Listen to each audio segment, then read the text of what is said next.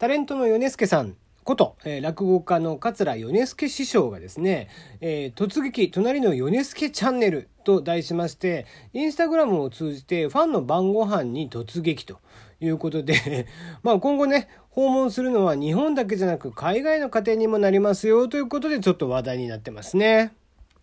米助市長なんですけども、新型コロナウイルス感染症の影響で、やっぱり舞台とか、まあ予選もそうですけども、ロケとかがね、ストップしている間にも、まあファンに楽しんでもらいたいということから、まあインスタグラムでライブを、えー、インスタグラムのライブですね、を開始して、まあファンから晩ご飯やってくださいという声が多数上がってきたということで、まあね、一般の方にコラボの形で参加してもらって、晩ご飯やご家族、そして家の中などを紹介してもらうという突撃形式に変えたということで、まあ、米助師匠もなかなか、えー、御年72ですけども、アグレッシブでございますね。えー、インスタをつ、えー、使いこなす72歳ということで、素晴らしいんじゃないかなと思ってますが、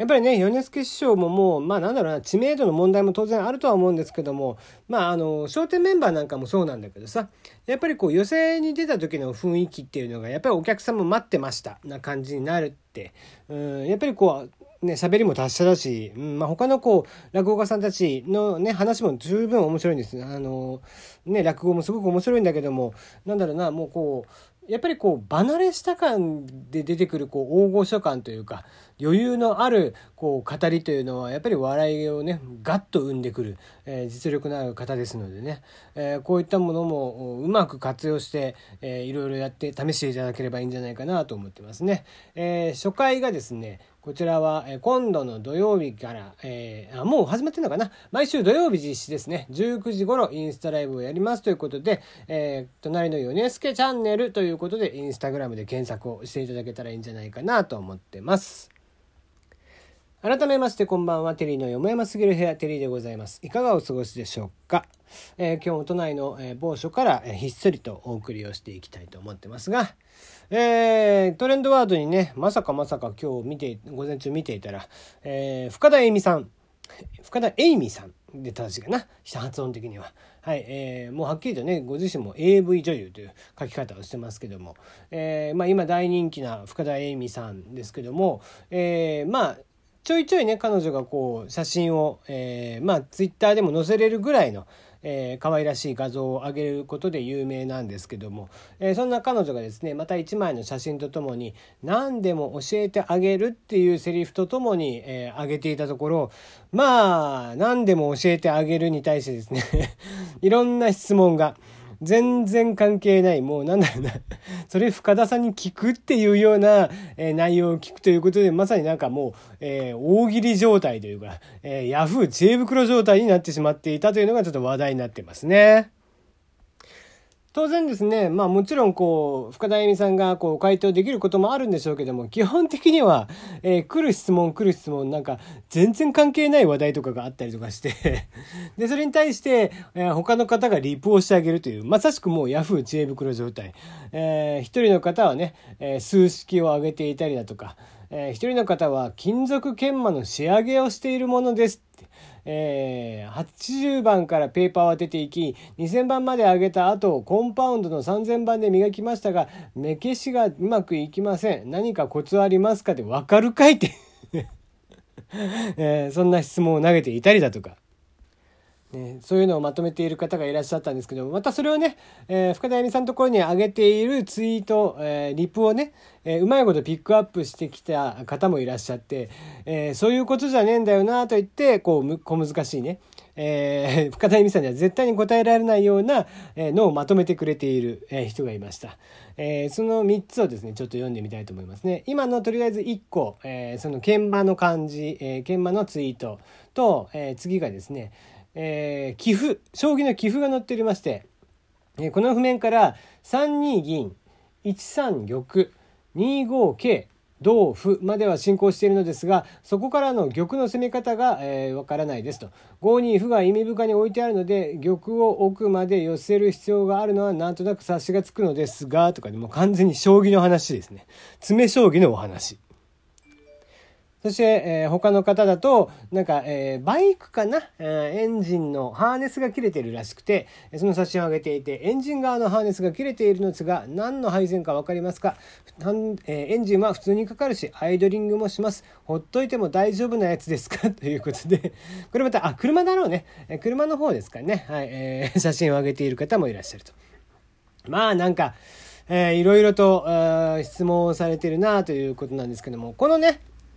方もピックアップした理由があって、えー、誰も気づいてくれなかったのですが、ということで自分でリプをしていました。えー、数あるリプの中でこの3つを選んだ理由はちゃんとありまして、えー、研磨のやつは擦り方について、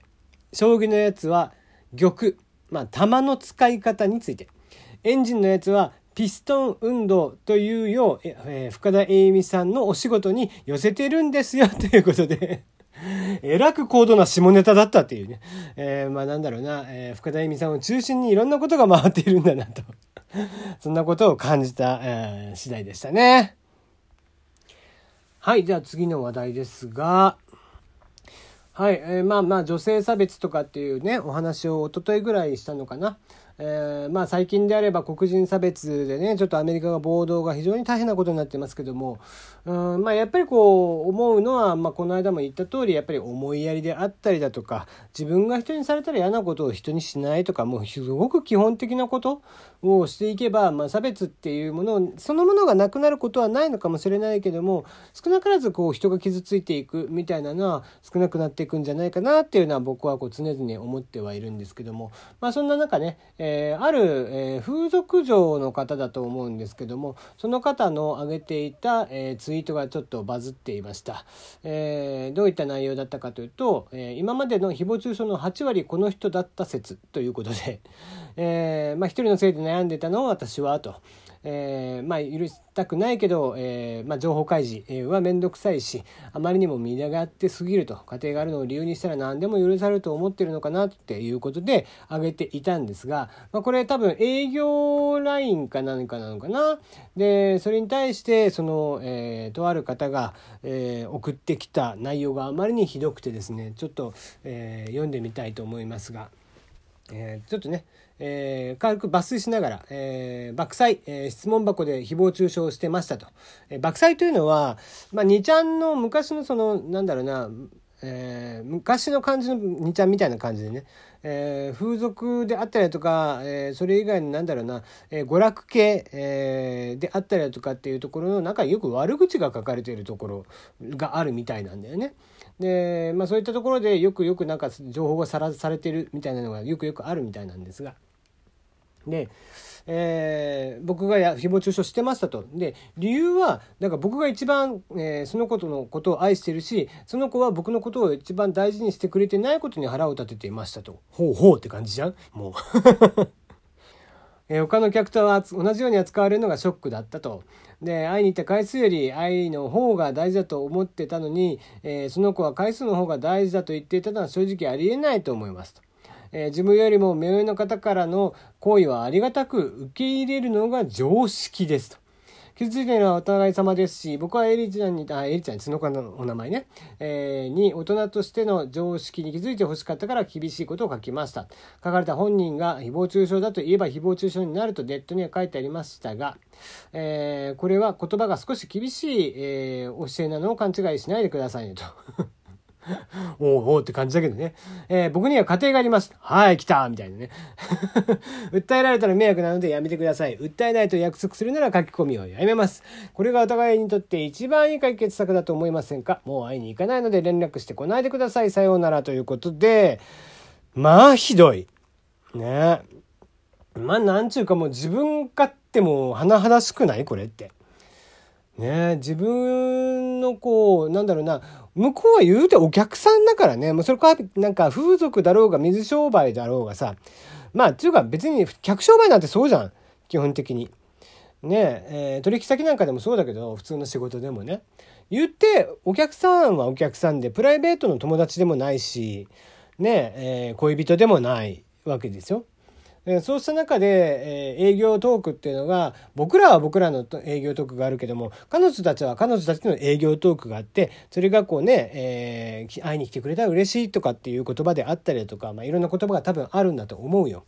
でそれをさ鵜呑みにするっていうのはちょっとさ